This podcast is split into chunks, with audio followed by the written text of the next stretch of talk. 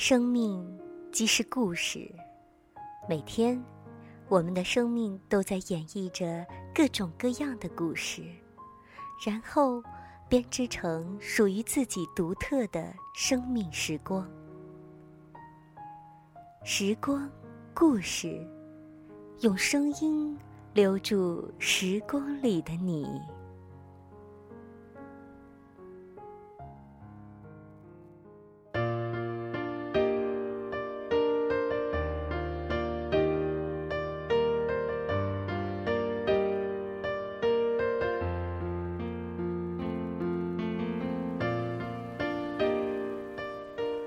亲爱的朋友，你还好吗？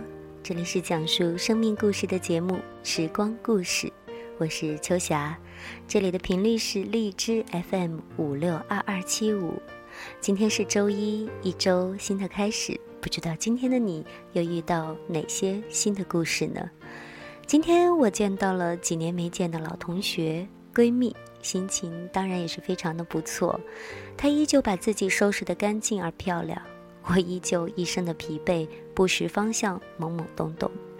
我们随意的聊天，想到什么就说什么，没有主题，只是一切的感觉都很熟悉。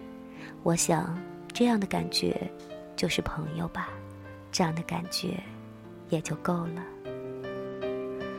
不知道今天你又发生了什么？如果你愿意在声音的世界里与我们一起分享你的生命故事，用声音。留住时光里的你，记录自己的同时温暖别人。可以将你的故事发送至邮箱二六九幺二九幺零九七 @QQ.com，发送至邮箱二六九幺二九幺零九七 @QQ.com。在上一期的节目当中，我们分享的就是朋友的故事。非常期待能够听到你的生命故事。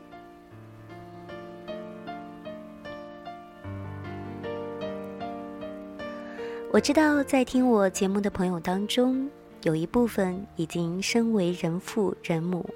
我们在与孩子沟通的过程当中，总会出现频率不统一的情况。所以，今天的节目当中，我想要分享的故事名字就叫《善用隐喻》。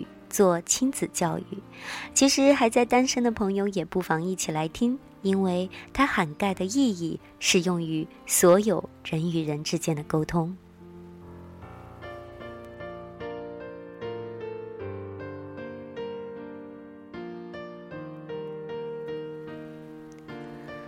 隐喻是一种比喻，用一种事物暗喻另一种事物。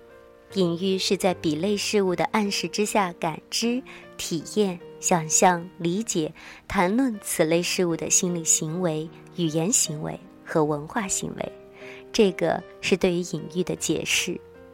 隐喻不只用在文学写作或治疗工作中，隐喻更可以运用在日常生活中，帮助我们成为孩与孩子沟通的教育工具。怎么说呢？去年。在日本有一首很有名也很好听的歌，叫《厕所女神》。这首歌由日本歌手植村花菜所演唱，整首歌长达十分钟。她边弹边唱，像是在说故事一样，很迷人。歌里面讲的是她与外婆的故事，故事很动人，每次我都听得红了眼眶。他说自己从小学三年级开始就跟外婆住在一起，他跟外婆有许多欢乐的时光，他们会一起下五子棋，外婆会带他去吃鸭肉面。日本很注重孩子的家庭教育，小孩从小就必须帮忙做家事，植村花菜也不例外。他很讨厌扫厕所。外婆为了要他帮忙打扫厕所，于是就告诉他一个隐喻的故事。外婆说：“每一个厕所里都住了一个美丽的女神，如果你把厕所打扫得干干净净，长大以后你就会变得跟女神一样漂亮。”孩子是喜欢听故事的，所有孩子都充满了想象力，因此故事。可以深入孩子的内心世界，感动孩子的心。厕所女神这个隐喻故事带给孩子一种想象、渴望与寻动力，因为想要变成跟女神一样漂亮的女生，植村花菜每天一定要把厕所打扫得干干净净。她期许自己长大以后一定要当一个漂亮的新娘。隐喻带给孩子梦想与盼望的快乐。长大以后，他说自己开始忙着谈恋爱，跟外婆越来越疏离，直到外婆生病住院并离开人间。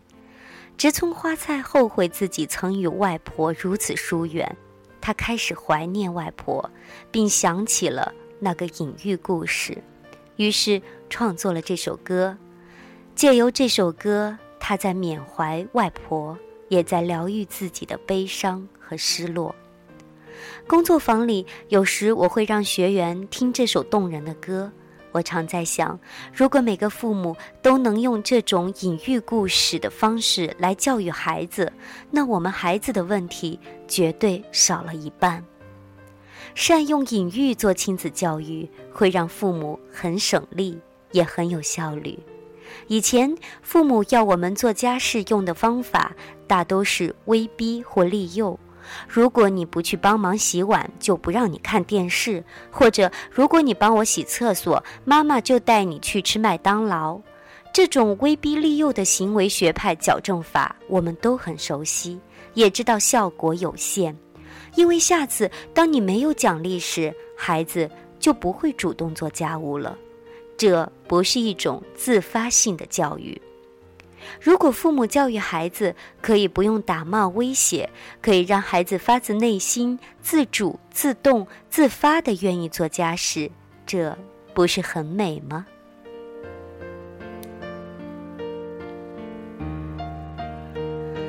与隐喻的亲子教育相关的例子很多，我很喜欢一部电影叫《冲击效应》，里面有一段很感人的对话。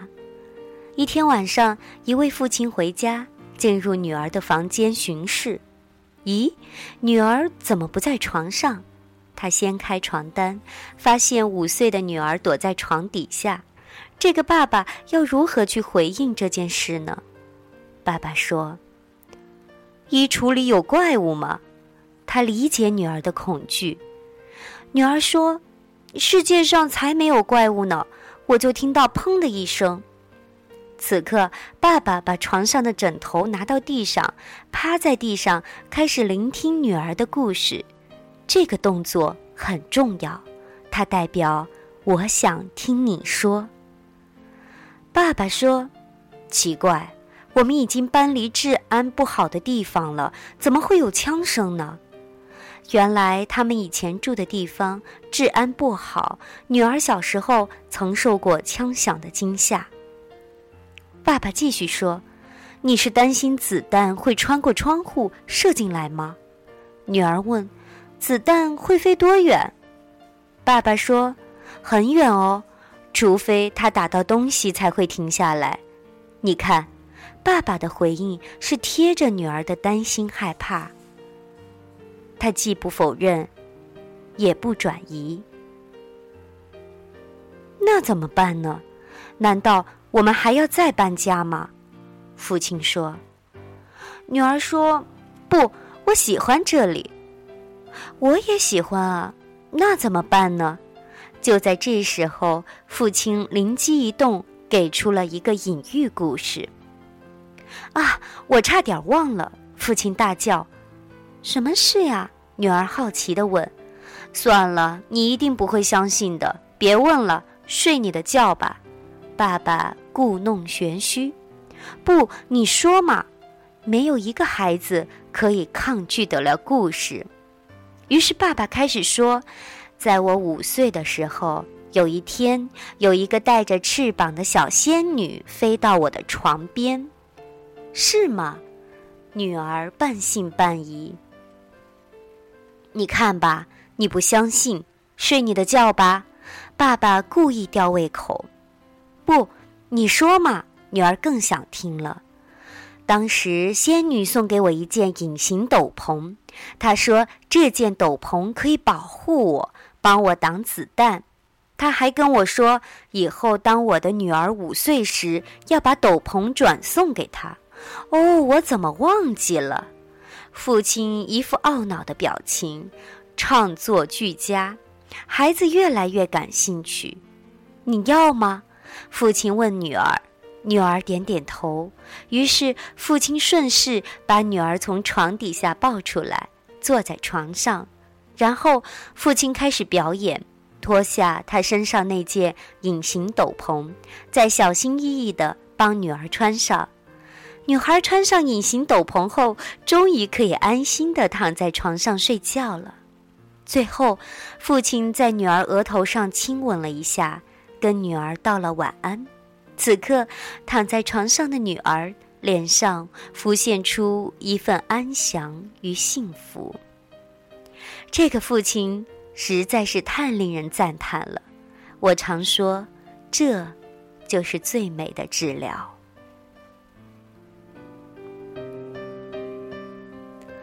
工作坊里，我经常会问学员说：“要是一般的父亲，会怎样响应这种情况呢？”想都不用想，大家直接回答：“当然不是理性说教，就是威胁恐吓，或者说相信爸爸没有子弹的，赶快出来，不然就是我数到三，再不出来就打你哦。”一个人的情绪是无法用理性的道理来说服的。更无法透过威胁来让它消失。语言抵达之处，不等于生命抵达之处。所有的父母如果都可以学会用隐喻的方式来教育自己的孩子，相信这不但有效，更能让孩子的生命感到安稳自在。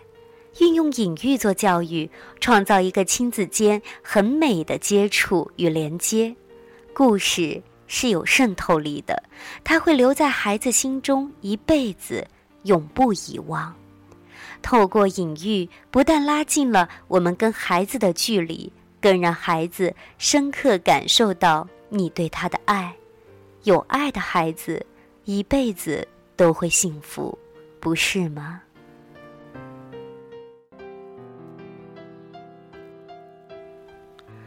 好了，在今天晚上要跟大家分享的故事就是这样了。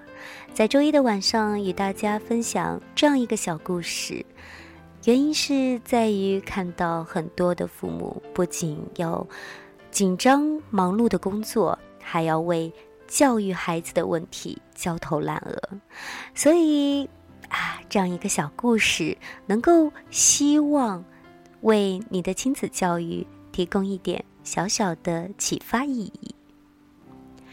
时光故事，非常感谢你的聆听。如果你有好听的故事，有难忘的故事，有让你自己感动的故事，愿意与我们一起来分享，愿意用声音留住时光里的你，可以将你的故事发送至邮箱二六九幺二九幺零九七 at qq dot com，二六九幺二九幺零九七。At qq.com，这里的调频是荔枝 FM 五六二二七五，我是秋霞，感谢你的聆听，再会。